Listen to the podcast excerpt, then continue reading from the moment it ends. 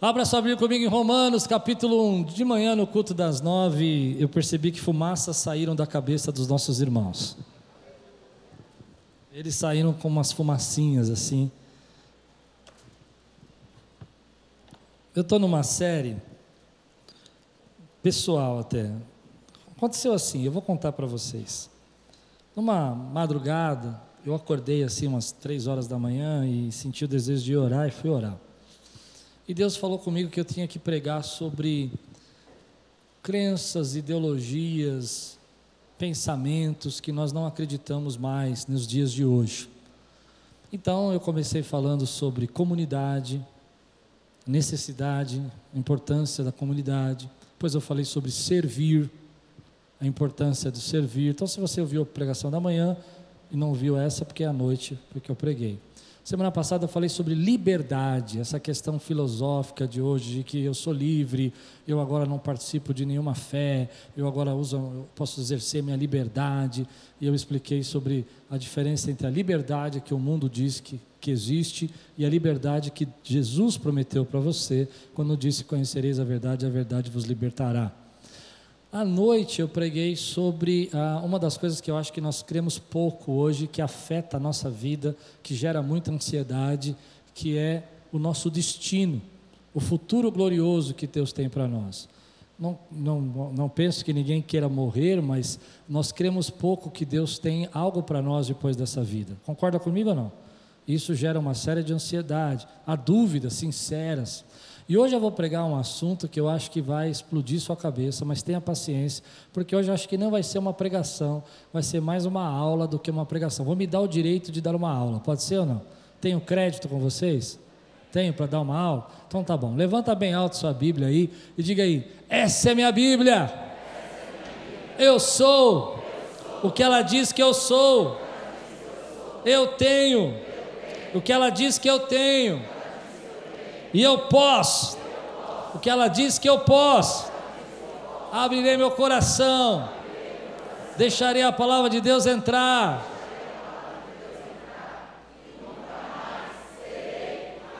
Amém, glória a Deus, glória a Deus. tema de hoje eu quero falar sobre relativismo moral. Já ouviram falar disso ou não? Quem já ouviu falar sobre relativismo moral aqui? Três pessoas? Quatro? Amém. Então vamos lá. Romanos capítulo 1, versículo 18 a 32 diz assim: Portanto, a ira de Deus é revelada. Só um detalhe, eu vou começar agora e vou terminar à noite, tá bom? Então, quem quiser assistir a palavra da noite, depois assiste online ou assiste durante a semana. Portanto, a ira de Deus é revelada dos céus contra toda impiedade e injustiça dos homens, que suprimem a verdade pela injustiça Pois o que de Deus se pode conhecer é manifesto entre eles, porque Deus lhe manifestou. Pois desde a criação do mundo, os atributos invisíveis de Deus, seu eterno poder e sua natureza divina, têm sido vistos claramente, sendo compreendidos por meio das coisas criadas, de forma que tais homens são indesculpáveis porque tendo conhecido a Deus, não glorificam como Deus, nem lhe renderam graças, mas os seus pensamentos tornam-se fúteis, e o coração insensato deles obscureceu-se. Dizendo-se sábios, tornam-se loucos, e trocaram a glória de Deus imortal por imagens feitas segundo a semelhança do homem mortal, bem como de pássaros, quadrúpedes e répteis. Por isso, Deus entregou a impureza sexual, segundo os desejos pecaminosos do seu coração, para a degradação do seu corpo entre si. Trocaram a verdade de Deus pela mentira, e adoraram e serviram as coisas e seres criados em lugar do Criador, que é bendito para sempre. Amém. Por causa disso, Deus os entregou às paixões vergonhosas até suas mulheres trocaram suas relações sexuais naturais por outras, contrárias à natureza. Da mesma forma, os homens também abandonaram as relações naturais com mulheres e se inflamaram de paixões um pelos outros. Começaram a cometer atos indecentes, homens com homens, e receberam em si mesmo o castigo merecido pela sua perversão. Além do mais, visto que desprezaram o conhecimento de Deus, ele os entregou a uma disposição mental reprovável para praticarem o que não deviam. Tornaram-se cheios de toda sorte de injustiça, maldade, ganância e depravação. Estão cheios de inveja, homicídio, rivalidades, engano e malícia. São bisbilhoteiros, caluniadores, inimigos de Deus, insolentes, arrogantes e presunçosos, insensatos, desleais, perdão, inventaram maneiras de praticar o mal, desobedecem, desobedecem a seus pais, são os insensatos, desleais, sem amor pela família, implacáveis, embora eu conheça o justo decreto de Deus de que as pessoas que praticam tais coisas merecem a morte. Não somente continuam a praticá-las, mas também aprovam aqueles que as praticam. Vamos orar? Senhor, fala conosco nessa manhã. Eu oro para que essa, essa manhã seja uma manhã proveitosa uma manhã onde que nós possamos ser, Senhor, cuidados e tratados e guiados sobre as nossas dúvidas sinceras nesse tempo, em nome de Jesus. Amém. Antes de eu começar, deixa eu dizer, essa mensagem não é uma mensagem para tentar mostrar a loucura do relativismo moral que nós vivemos, nem convencer pessoas que estão absolutamente certas disso mas o objetivo que eu tenho hoje é ajudar cristãos sinceros. Gente que tem dúvidas sinceras, que não entende muito bem essa questão de, da autoridade moral nesse tempo, desse mundo que a gente está vivendo, que eu chamo de, que nós chamamos né, de pós-cristão. Eu já vou explicar o que é isso. Eu falo para gente que trabalha, que estuda, que teme a Deus, que ama o Senhor, mas que está cercado de pessoas ao seu redor com conceitos de moralidade totalmente diferentes do seu, que não entendem a palavra e nem respeitam a palavra de Deus. Eu falo para esses que estão cercados dessas pessoas, mas que dentro delas têm dúvidas que praticamente não podem, às vezes, ter com quem conversar diante dessa sociedade que diz que a moral é relativa, que cada um deve ter o seu senso moral próprio e deve fazer o que acha melhor. Essa é a sociedade que a gente vive. Quando a gente lê o texto do apóstolo Paulo aqui, ele escrevendo para os romanos, a gente percebe que ele está analisando, está sondando essa natureza do homem dentro da civilização do primeiro século. Ele vai falar coisas como homicídio, ele vai falar como, coisas como a ganância e a idolatria e tantas outras coisas. E ele vai descrevendo essa moral do tempo de, do tempo do apóstolo, há dois mil anos atrás. Mas o interessante é que, à medida que ele vai descrevendo, se eu não soubesse esse, que esse texto foi escrito há dois mil anos atrás, eu diria para você que, à medida que ele está descrevendo, ele podia estar tá falando justamente o que aconteceu ontem à noite aqui na cidade de São Paulo, em alguns lugares, alguns, alguns, alguns becos aí da nossa cidade, ou o que aconteceu no Rio de Janeiro, ou o que aconteceu em Nova York essa semana, porque o que parece que ele está descrevendo, não me parece que a gente evoluiu muito, que a gente cresceu que essa é a nossa sociedade, ainda que ainda é a natureza do homem. Embora a gente viva um tempo onde que essa questão de moral hoje, a moral, esse clima da ideia do que é moral, do que deve ser feito, venham dizer para nós que o homem evoluiu, que ele é capaz de tomar suas próprias decisões morais, que nós temos hoje consciência. O que o apóstolo está dizendo para nós, isso é muito lindo, porque eu estou lendo um texto que foi escrito no primeiro século, não mudou nada a gente continua sendo exatamente esse tipo de ser humano, amém? Dá para entender o que eu estou pregando? Que faz as mesmas coisas em dois mil anos. Ao contrário, quando eles dizem que o homem, por exemplo, hoje tem capacidade de tomar suas próprias decisões longe de Deus e afastado de Deus, ah, parece que nós esquecemos que de 1900 a 2000 hum, foi o século que nós mais matamos pessoas.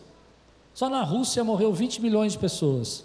Sem se falar do Holocausto, sem se falar da China, sem se falar de outros tiranos como Pol Pot, gente que matou aí milhares de pessoas no século passado e que a gente fala para nós, a sociedade fala para nós que nós temos capacidade de nos é, dirigir sozinho. Então, a primeira característica que Paulo vai dizer dessa sociedade é a impiedade. Diga comigo, impiedade. Ela vai dizer que essa sociedade que se afasta de Deus, que esquece a Deus, eu já vou explicar tudo isso, é uma sociedade que é, está baseada na perda do temor. Não existe mais um Deus que eu precise prestar contas. Por isso que à noite eu vou falar sobre juízo. Eu sei que só os crentes vão ligar a internet hoje.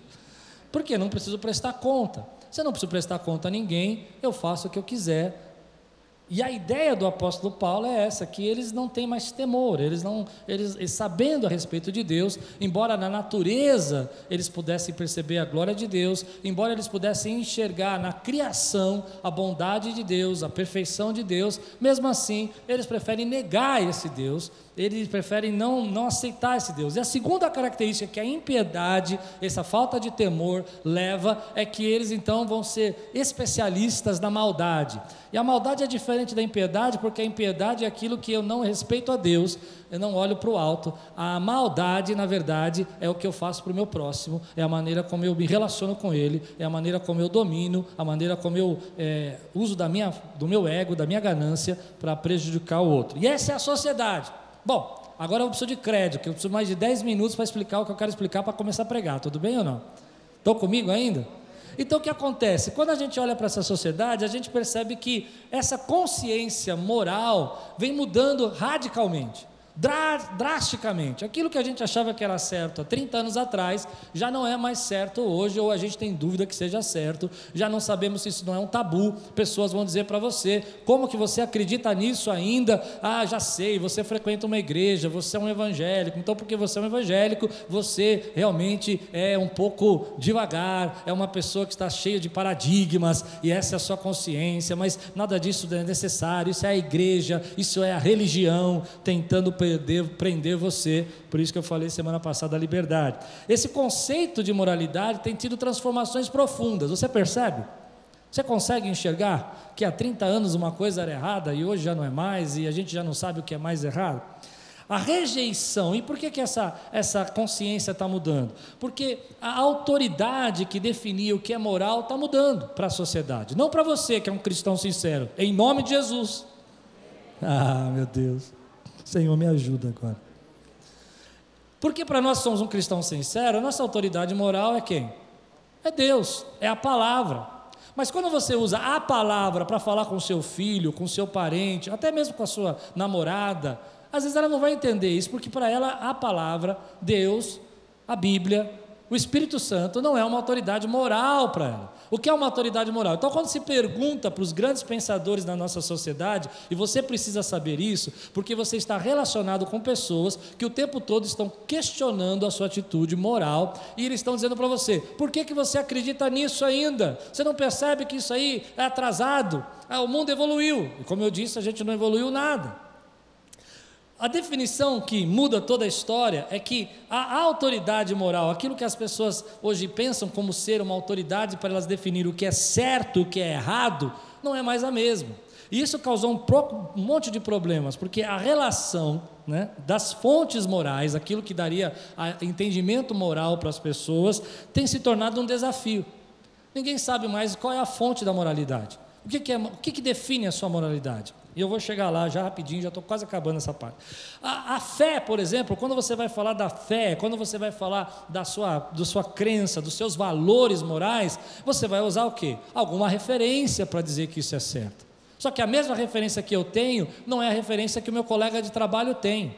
Aliás, ele nem imagina aquilo que você conhece da palavra. E você se relaciona com ele. E você está desenvolvendo é, amizades e, e, sendo cobrado, sendo levado, pressionado a, a bater uma meta, a atingir uma, uma, um desafio, a fazer alguma coisa para a sua empresa que afeta os seus valores morais. E essa fonte muda. Quando essa fonte de autoridade muda, a gente começa então a navegar solto, andar à deriva, tentar procurar aí valores que possam definir para nós. E a fé começa a viver desafios como é que eu falo para aquela pessoa que aquela atitude está errada, se ela não crê na palavra, se ela não crê na, no Deus que eu creio, se ela não crê em Jesus, ou se ela nem imagina o que Jesus falou a respeito disso.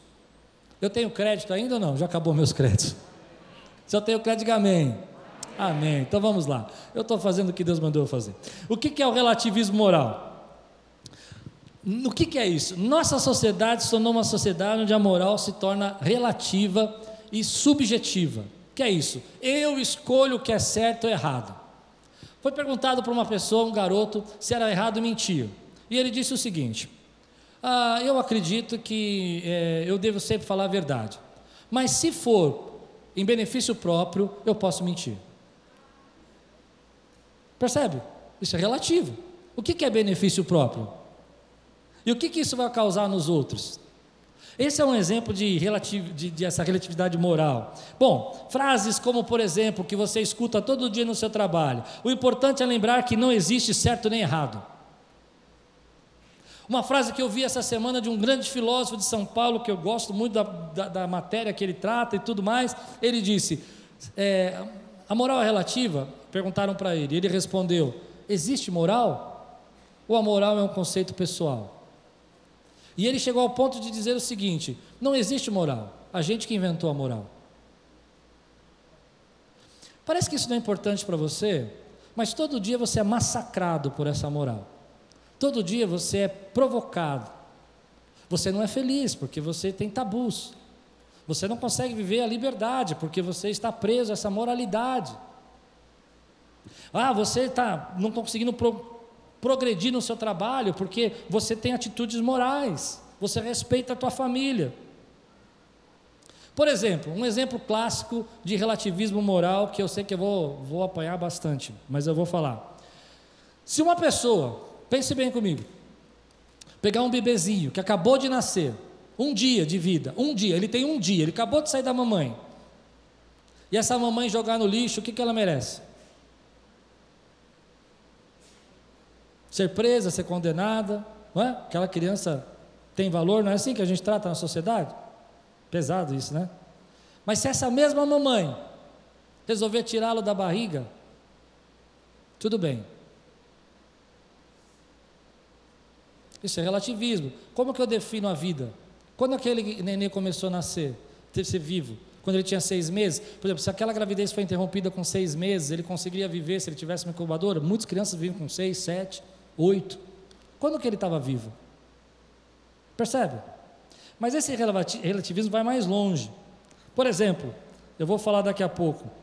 Ah, uma perda de autoridade moral chega ao ponto da gente é, ter algumas pessoas defendendo hoje. Eu sei que isso vai machucar, mas eu, eu quero mostrar para você até que ponto o relativismo moral chega, onde que crianças defeituosas deveriam morrer, chamado de eugenia. Triste isso. Eu vou mostrar para você daqui a pouco. Então, o relativismo moral, ele chega nesses pontos macros, grandes, enormes da nossa sociedade, mas chega também nos pontos pequenos da nossa família. É errado eu trair ou não trair? Eu tenho que ser feliz, eu posso trair a minha esposa? Eu posso deixar meu marido em casa e fazer alguma coisa que eu acho que é legal para mim? Esse é o relativismo. E por que, que a gente chegou nesse ponto? Porque a gente perdeu a autoridade moral. Por isso que a gente chama de sociedade pós-cristã. O que, que quer dizer isso? É quando uma sociedade deixa de ter os valores baseados no cristianismo e começa a procurar valores depois do cristianismo, aquilo que pode ser criado antes. E apesar que a gente pareça isso um avanço, na verdade é um retrocesso. Porque até que ponto eu consigo definir que é errado uma mãe abandonar o seu filho? Aí as pessoas vão dizer para nós, essas pessoas que estão falando sobre autoridade moral hoje para nós, não, mas você tem consciência. Tá, mas se amanhã alguém definir que isso pode ser feito e essa consciência humana mudar, então pode ser feito? Até quando a gente vai ter consciência? A história diz que a nossa consciência não é muito boa. A história diz que quando o homem quer fazer alguma coisa, ele transpõe a sua consciência. E isso afeta o seu relacionamento familiar, isso afeta o seu casamento, isso afeta a sua vida com Deus.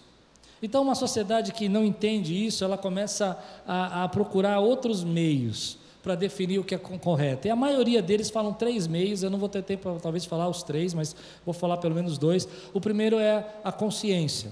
Não, o homem tem vergonha, o homem sabe o que é certo, está dentro dele o que é certo e errado. O que, que você acha disso? Está dentro de nós o que é certo e errado?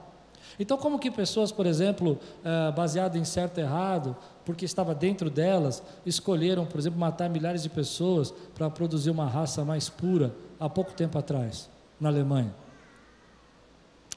A segunda resposta que eles vão dizer para nós é que nós temos que entender que nós temos instintos. E todo tipo de moralidade é uma repreensão aos nossos instintos. O homem é assim.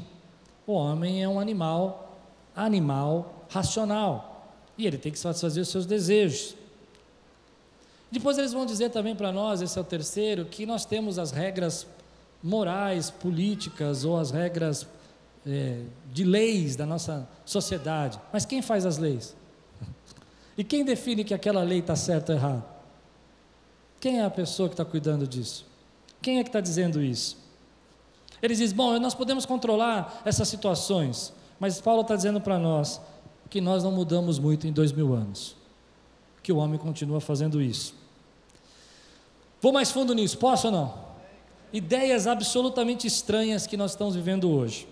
E a pergunta dessas ideias, perceba, não é só questioná-las, mas é perguntar até quando elas vão ser estranhas. Sobre esse liberalismo todo sexual que nós estamos vivendo, sobre essa ideia toda que nós temos que ter liberdade sexual para fazer sexo quando quiser, onde quiser, com quem quiser, com o tipo de quisermos. Ah, na Escandinávia, alguns políticos protocolaram uma carta perguntando por que, que eles não podem casar com suas, com suas filhas, os seus pais não podem casar com as suas filhas, os seus pais não podem casar com as suas filhas se elas tiverem afim. Eu sei que isso choca você, mas a pergunta não é se te choca, a pergunta é até quando vai te chocar. Para nós, como eu disse no começo da minha pregação, eu estou pregando para gente que tem dúvida sincera, que vive num mundo de relativismo moral, mas que quer servir ao Senhor e adorar a Deus. Tem gente aqui assim hoje? Então, até quando isso vai ser dúvida? Outro exemplo: a corte americana fez um julgamento e definiu, há pouco tempo, que nem o casamento pode interferir nos direitos individuais. O marido não tem voz legal se sua mulher desejar um aborto, uma vez que o aborto é um direito puramente pessoal da mulher. Vou explicar. Você é casado e a sua esposa engravida. E ela fala: Não, eu não quero esse filho e eu vou tirá-lo. Mas você quer o filho, você é o pai. E você diz: Eu quero esse filho. Legalmente, a corte americana diz que você não tem direito de definir isso, só a esposa pode definir, ela faz o que ela quiser. Isso nos choca? Até quando? Entende a pergunta? Isso já é uma lei. Até quando? Conhece o Woody Allen? Quem conhece o Woody Allen aqui? Cineasta Woody Allen. O Woody Allen fez uma entrevista há pouco tempo, porque ele é casado com a sua filha adotiva de 21 anos de idade.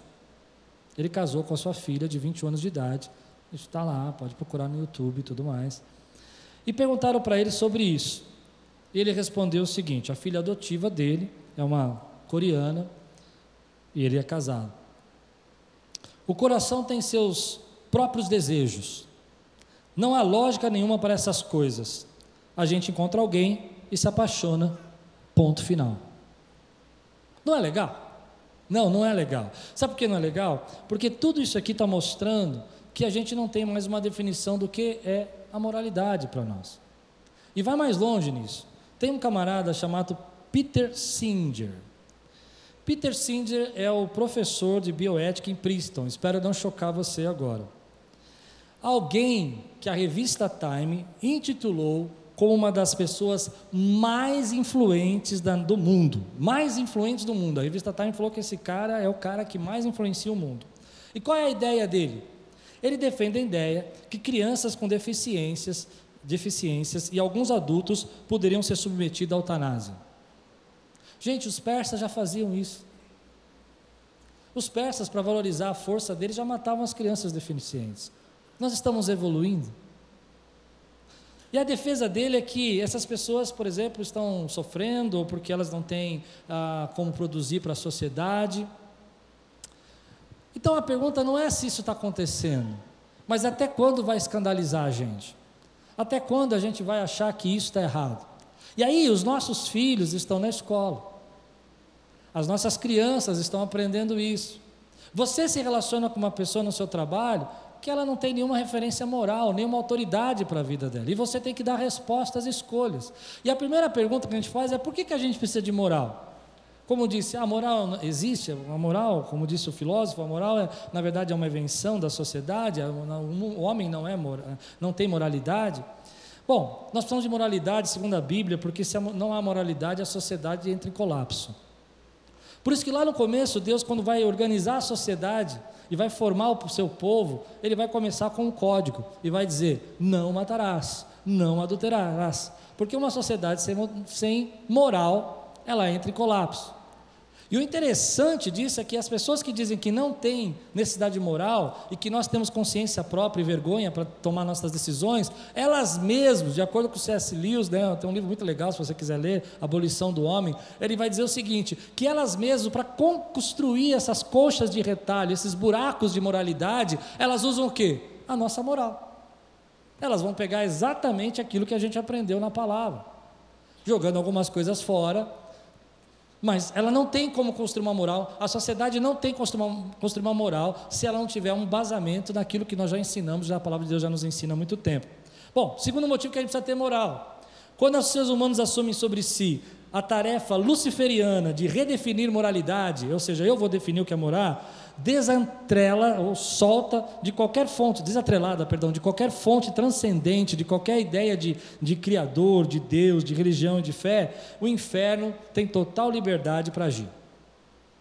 Ou seja, toda vez que a gente assume essa tarefa na sociedade, exemplos enormes aconteceram. Um deles é, por exemplo, Stalin. Stalin, quando ele tira a religião e fala não tem mais Deus, o Deus é o ópio do povo, ele diz o, homem agora, o novo homem dessa nova geração comunista, vai ser um homem superior. E para ele fazer essa superioridade, mata 20 milhões de pessoas e coloca milhares delas num campo de concentração chamado Gulag, que era na Sibéria.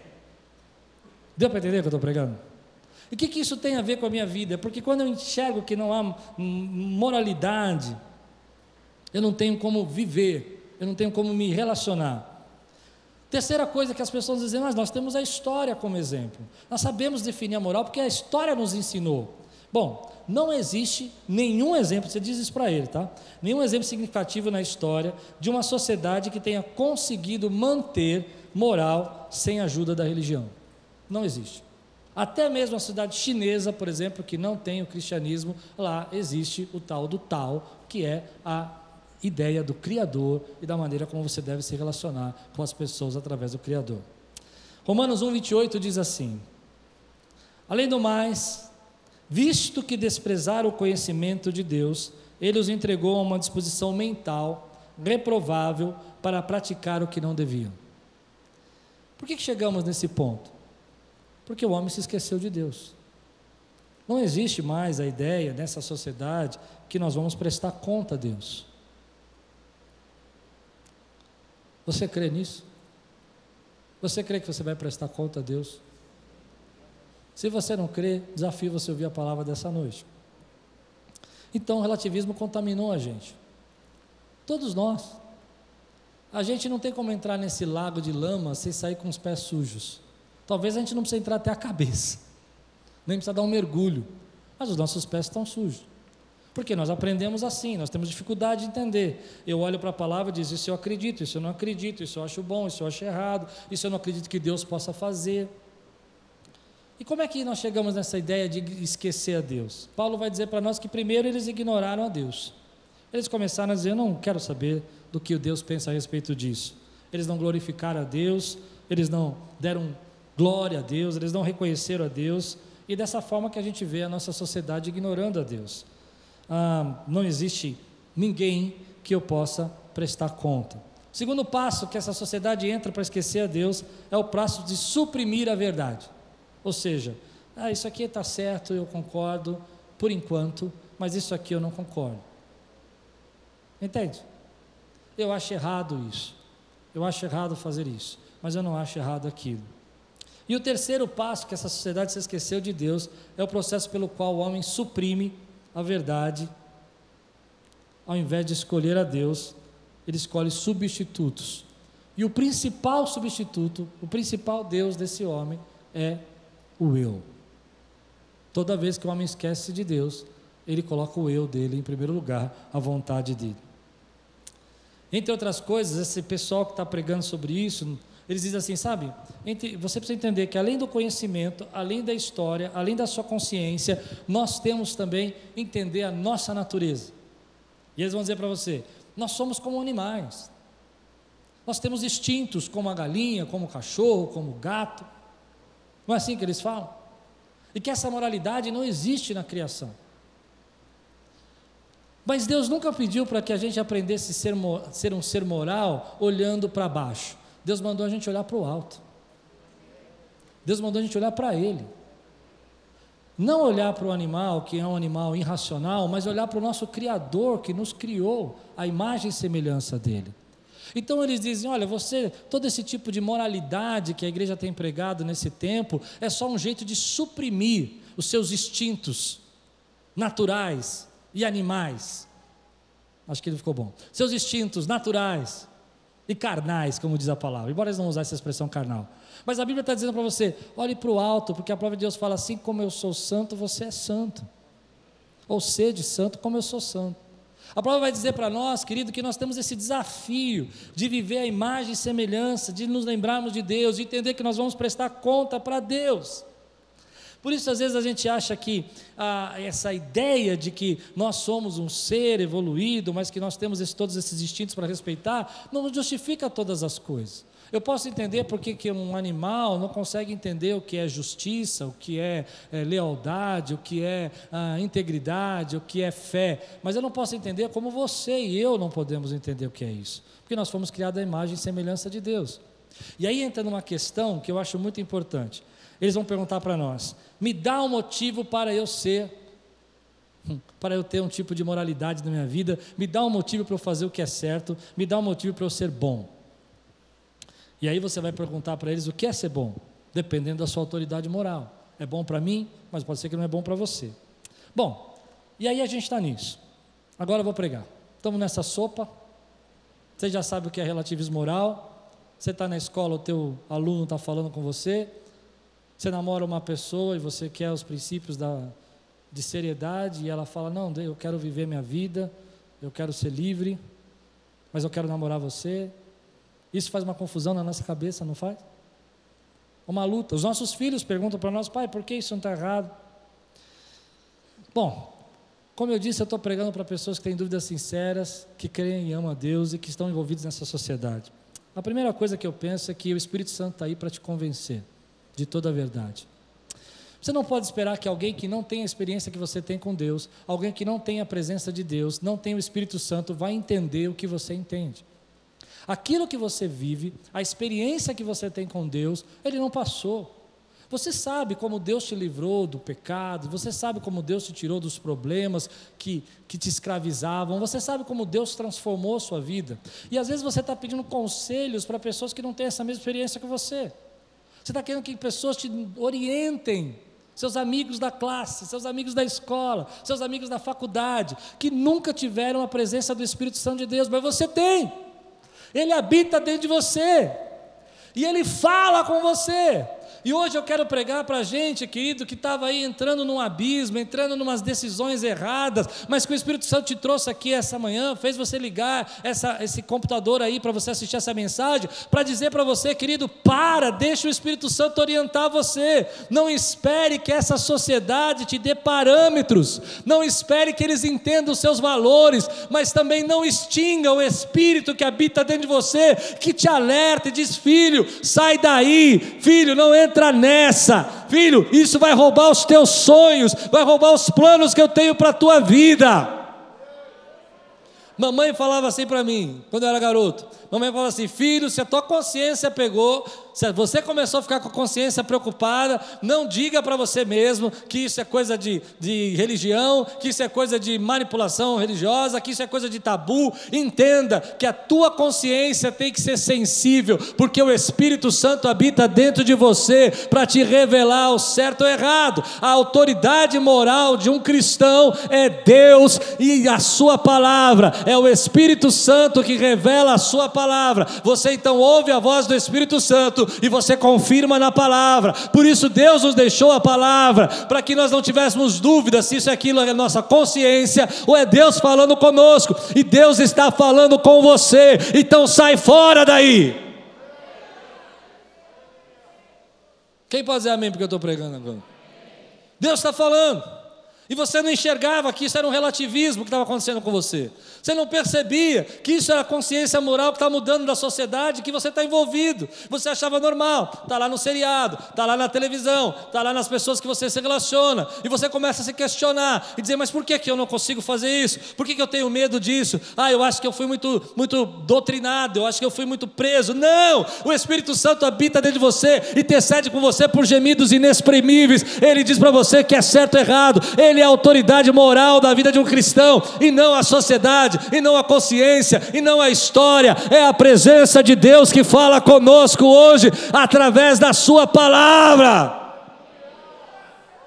Mas, pelo amor de Deus, não espere que a pessoa que senta do teu lado vai compreender isso. Acho que você entendeu o que eu quis dizer. Não espere que você vai chegar para ela e você vai dizer assim: Eu não me sinto bem com isso e não acho que Deus se agrada disso. Ela vai dizer: Deus, senti bem. Você experimentou isso? Consegue perceber que eu estou pregando? E aí está o nosso erro. Se aquela pessoa não tem a mesma referência moral que eu, como eu vou esperar que ela entenda o que eu estou sentindo? Se ela não tem a mesma experiência que eu tenho com Deus vivo, maravilhoso, que te salvou, que te batizou. Quantos oram em línguas aqui? Levante a mão, quero ver se tem alguém. Se ela não tem essa experiência, que você ora em línguas, vamos pensar só numa coisa tão simples como orar em línguas. Chega do lado dessa pessoa, ao invés de falar de moral com ela, começa a orar em línguas. Ela vai fazer: Você está louco? Você está bem? Mas se você orar em línguas perto de mim, eu não vou ficar escandalizado, porque eu tenho a referência que você tem, eu estou inserido na mesma experiência e na mesma revelação que você teve. Mas o problema da nossa sociedade hoje e de nós cristãos é que nós estamos tentando ser guiados, levados a entender o que é moral, não pela direção do Espírito e pela palavra, mas por uma sociedade que diz que você tem que ser feliz e tem que se libertar dos tabus, que cada vez mais que nós evoluímos, que nós temos vergonha própria, que nós temos consciência, que não é porque temos liberdade que nós vamos sair por aí matando todo mundo. Embora essa mesma sociedade coloque nas suas, em alguns dos seus, seus filmes, em algumas das suas matérias aí da, da mídia, por exemplo, sociedades utópicas, onde não haveria nenhum tipo de moralidade, vários filmes já foram escritos, vários seriados foram escritos sobre isso, que nessa sociedade utópica, geralmente o que se manifesta é o pior do homem. Eles mesmos sabem disso, mas eles não vão falar isso para você. E aí eu chego no centro da minha mensagem. Primeiro, deixa o Espírito Santo guiar você. Deixa ele falar com você. Se ele tem tocado teu coração, que você precisa tratar melhor a tua esposa, trate melhor. Sabe, eu, eu não sei se você faz isso, mas às vezes eu faço isso. Às vezes o Espírito Santo toca o meu coração que eu tenho que mudar alguma coisa, e eu começo a falar algumas coisas do tipo para mim: Ah, isso é tabu. Ah, isso é que eu sou muito crente. Nossa, como eu sou crente, né? Ah, ninguém liga para isso. Você diz isso para você? Cuidado. Quando você começar a dizer essas palavras, acenda uma luz aí. Será que você não está relativando aquilo que Deus quer falar? Ou será que você não está extinguindo? Porque às vezes Deus tem tantos sonhos e tantos planos, tem uma missão tão linda para você, que esse relativismo, essa perda de consciência, vai levar você a perder os sonhos de Deus para a sua vida. Vai levar você a se afastar dos planos que Deus planejou. Estou pregando para alguém aqui hoje?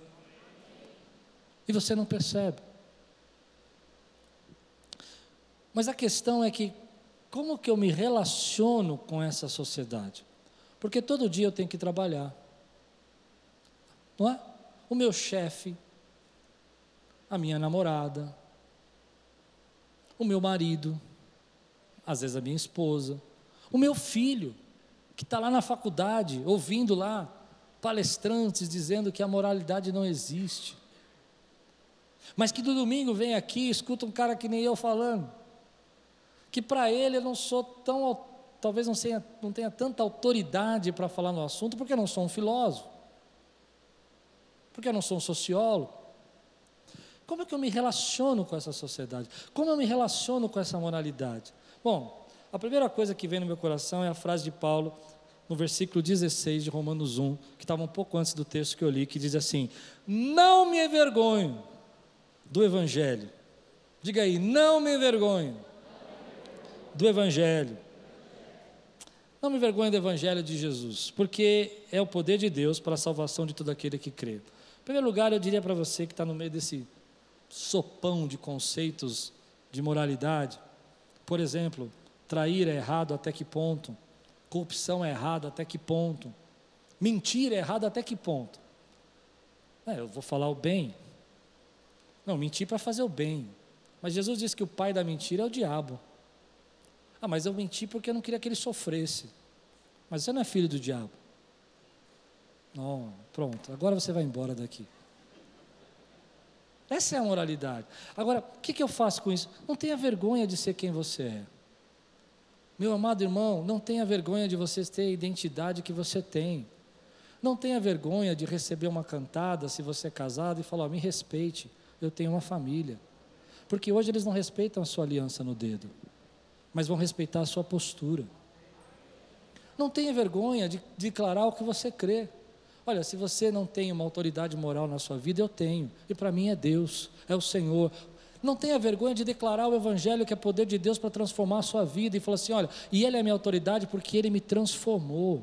Ele é minha autoridade porque eu estava aí perdido e se não fosse Ele, eu não estava nem mais vivo. Isso é verdade na sua vida, meu irmão? Então Paulo diz: eu não me envergonho do Evangelho. Mesmo que essa sociedade ridicularize, diga que você é um careta, diga que você não tem, que você está preso a tabus, seja aquilo que Deus sonhou para você, querido, viva a bênção que Deus tem para a tua vida, prospere na bênção do Senhor na tua vida. Como eu me relaciono com esse mundo? A primeira coisa é entender a minha identidade é entender quem eu sou nesse mundo. Eu não posso esperar que você entenda algo que você não viveu que você não participou, que você não foi transformado. Eu não posso esperar que você seja marcado pela, pela mesma experiência que eu e tenha as mesmas revelações, porque na verdade você não viveu. Mas quando, diz aquele canto que eu gosto muito, quem já pisou no santo dos santos, outro lugar não há.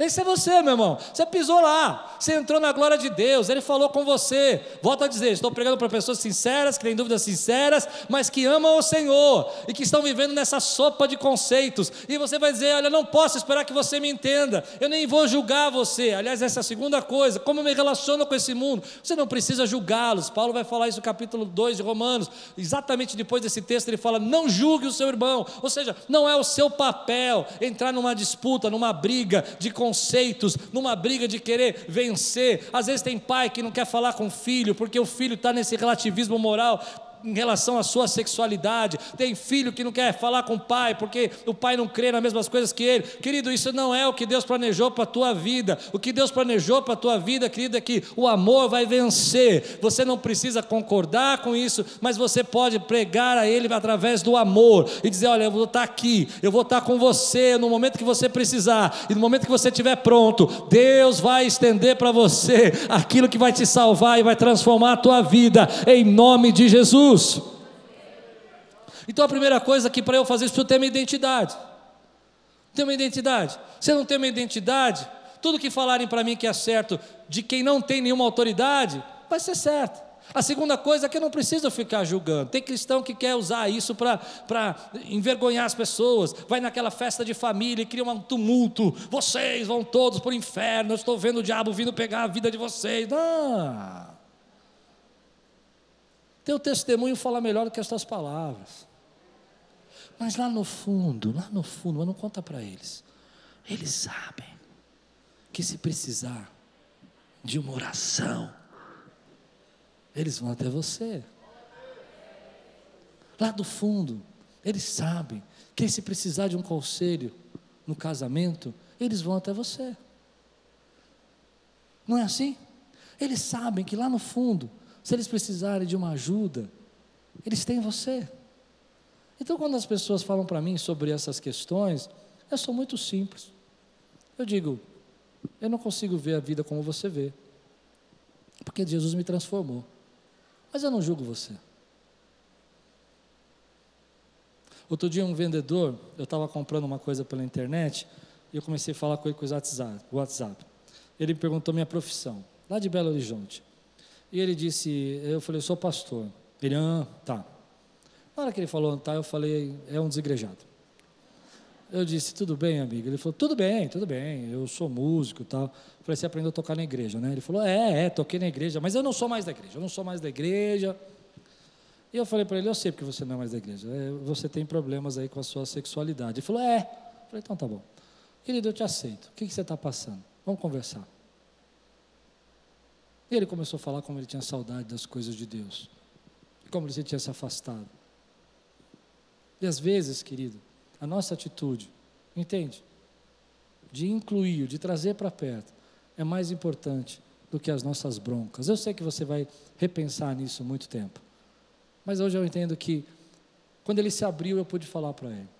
Eu falei, eu creio num Deus que transforma. E você? Ele disse, eu não sei. Aí está o problema. Entende? O problema está aqui. Não adianta eu discutir com ele. Se ele não crê no Deus transforma. Mas quantos aqui creem no Deus que transforma? Deus transforma. Se você crê, diga glória a Deus. Então, meu irmão, nós temos dúvidas sinceras, mas a gente precisa entender que julgar não é nosso papel, é o Espírito que vai converter. Mas isso não quer dizer que você precisa ceder a isso tudo. Aliás, uma das coisas mais difíceis que nós vivemos é que parece que quando a gente não concorda, a gente é massacrado. Não é? Que nós somos os radicais, mas se nós dissermos não, somos humilhados. Mas o que a Bíblia diz para nós é que você não deve se amoldar, não deve pactuar, não deve ter vergonha das palavras de salvação, nem da boa nova que o homem pode ser transformado, e essa boa nova de Deus, o homem pode ser transformado. Você pode viver livre, pode amar o seu irmão, a liberdade que eu estou falando agora é a liberdade que eu preguei semana passada. Livre de fazer a vontade de Deus, livre de seguir os planos de Deus, livre de assumir Deus como autoridade na sua vida, livre para cuidar da sua família, livre para cuidar da sua saúde, livre para cuidar da sua vida. Mas, sobretudo, deixe Deus cuidar de você. Deixe Deus cuidar de você. E eu vou terminar assim. O que me preocupa nesse tempo é que quando os nossos valores deixam de ser Deus como autoridade, nós começamos a tomar decisões que são muito difíceis e erradas às vezes. E talvez foi para isso tudo que eu preguei. Para dizer, será que a gente, nos pequenos detalhes da nossa vida, a gente não começou a esquecer de Deus? Não no sentido macro, assim como eu preguei agora, mas daquelas coisas do tipo, ah, eu vou fazer isso, Deus me perdoa, eu sei que não é vontade de Deus, mas Deus pode esperar. Eu sei que talvez não fosse o momento.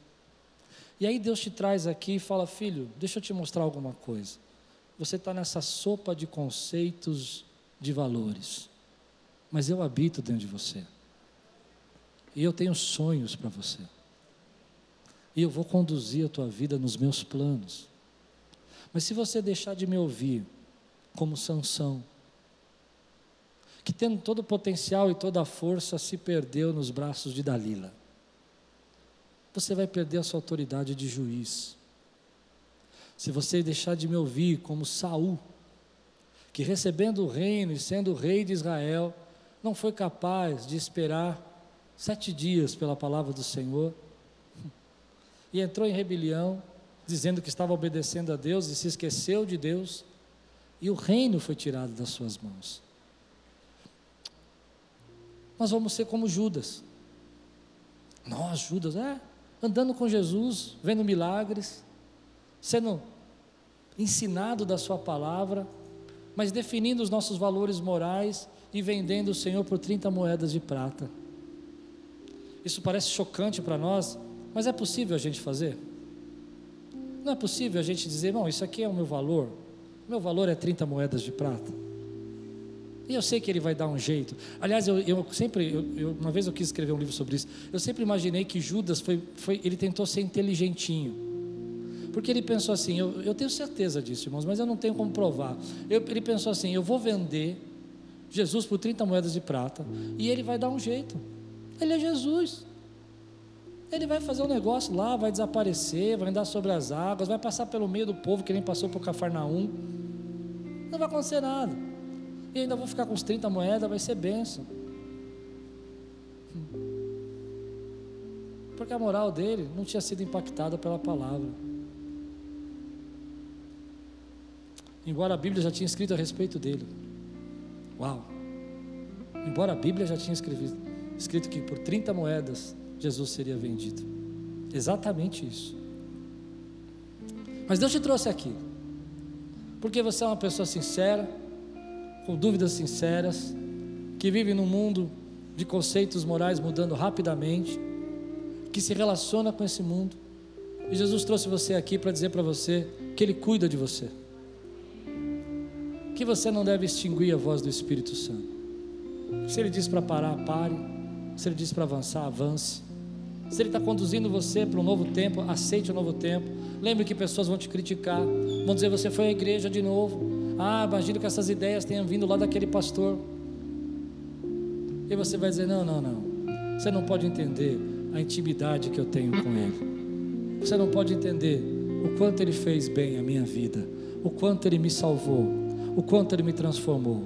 Então, entre a minha vontade e a dele, a dele sempre vence. Entre o conceito do mundo, a sabedoria do homem, a consciência da vergonha do homem, a história, a palavra de Deus é maior. E eu vou dizer por que a palavra de Deus é maior para mim por dois motivos. Primeiro, a Bíblia fala que toda palavra é inspirada por Deus. A Bíblia foi inspirada para o Senhor, pelo Senhor, para que a gente pudesse ter balizamentos, para que quando a nossa consciência tivesse dúvida e quando a gente tivesse dúvida do Espírito Santo, tem um manual ali. Mas a segunda coisa que eu criei na palavra de Deus foi ouvindo um ateu falando sobre a palavra de Deus. Jordan Peterson é um psicólogo ateu canadense e ele diz o seguinte. E eu achei interessante a frase dele, espero não te escandalizar. Vindo de um ateu.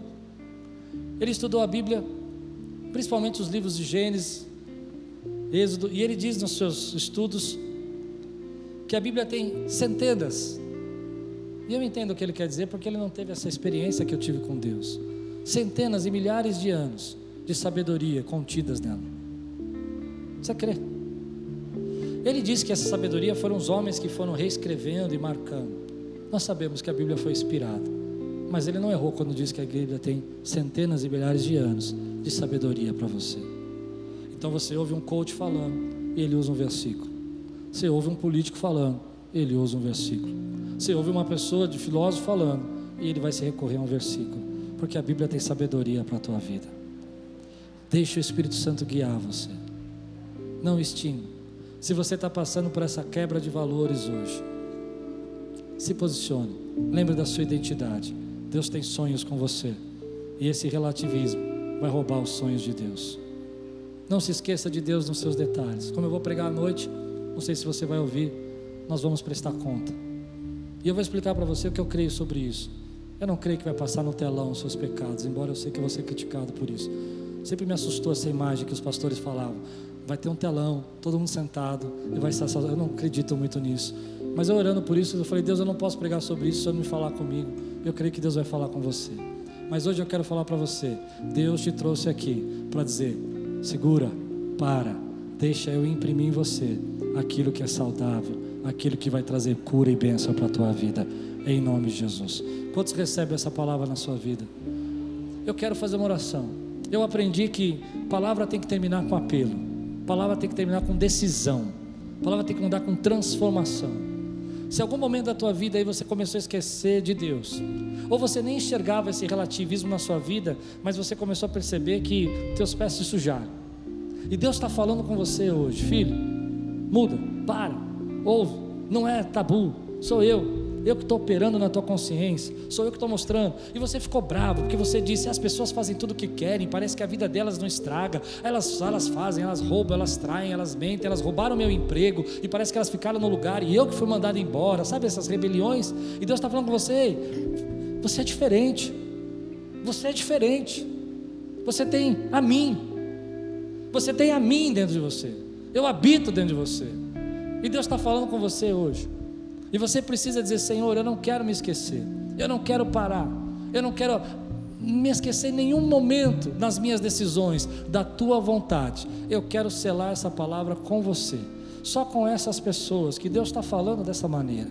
E se Deus está falando com você, dessa forma. Fica de pé no teu lugar e eu quero orar com você e selar dessa palavra. Se Deus tocou o teu coração nessa manhã e te trouxe aqui para dizer, ei, Será que isso tudo não está acontecendo? Será que os problemas não chegaram na sua vida porque você começou a deixar isso entrar na sua casa, começou a deixar entrar na sua vida, começou a deixar no seu trabalho?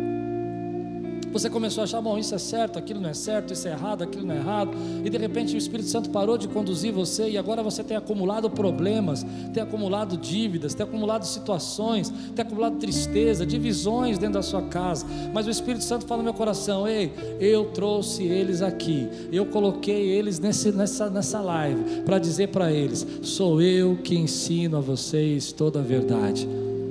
Você que está de pé, levante sua mão bem alto e diga comigo assim: Senhor Jesus, eu aceitei esse apelo para proclamar no mundo espiritual que eu sou sensível à Sua voz, que eu estou pronto completamente para assumir que Deus, que o Espírito Santo e a Sua palavra é a única autoridade moral da minha vida. E eu peço perdão por todas as vezes que eu racionalizei, que eu neguei, que eu apaguei a tua voz. Fala comigo, estou pronto para ouvir, em nome de Jesus.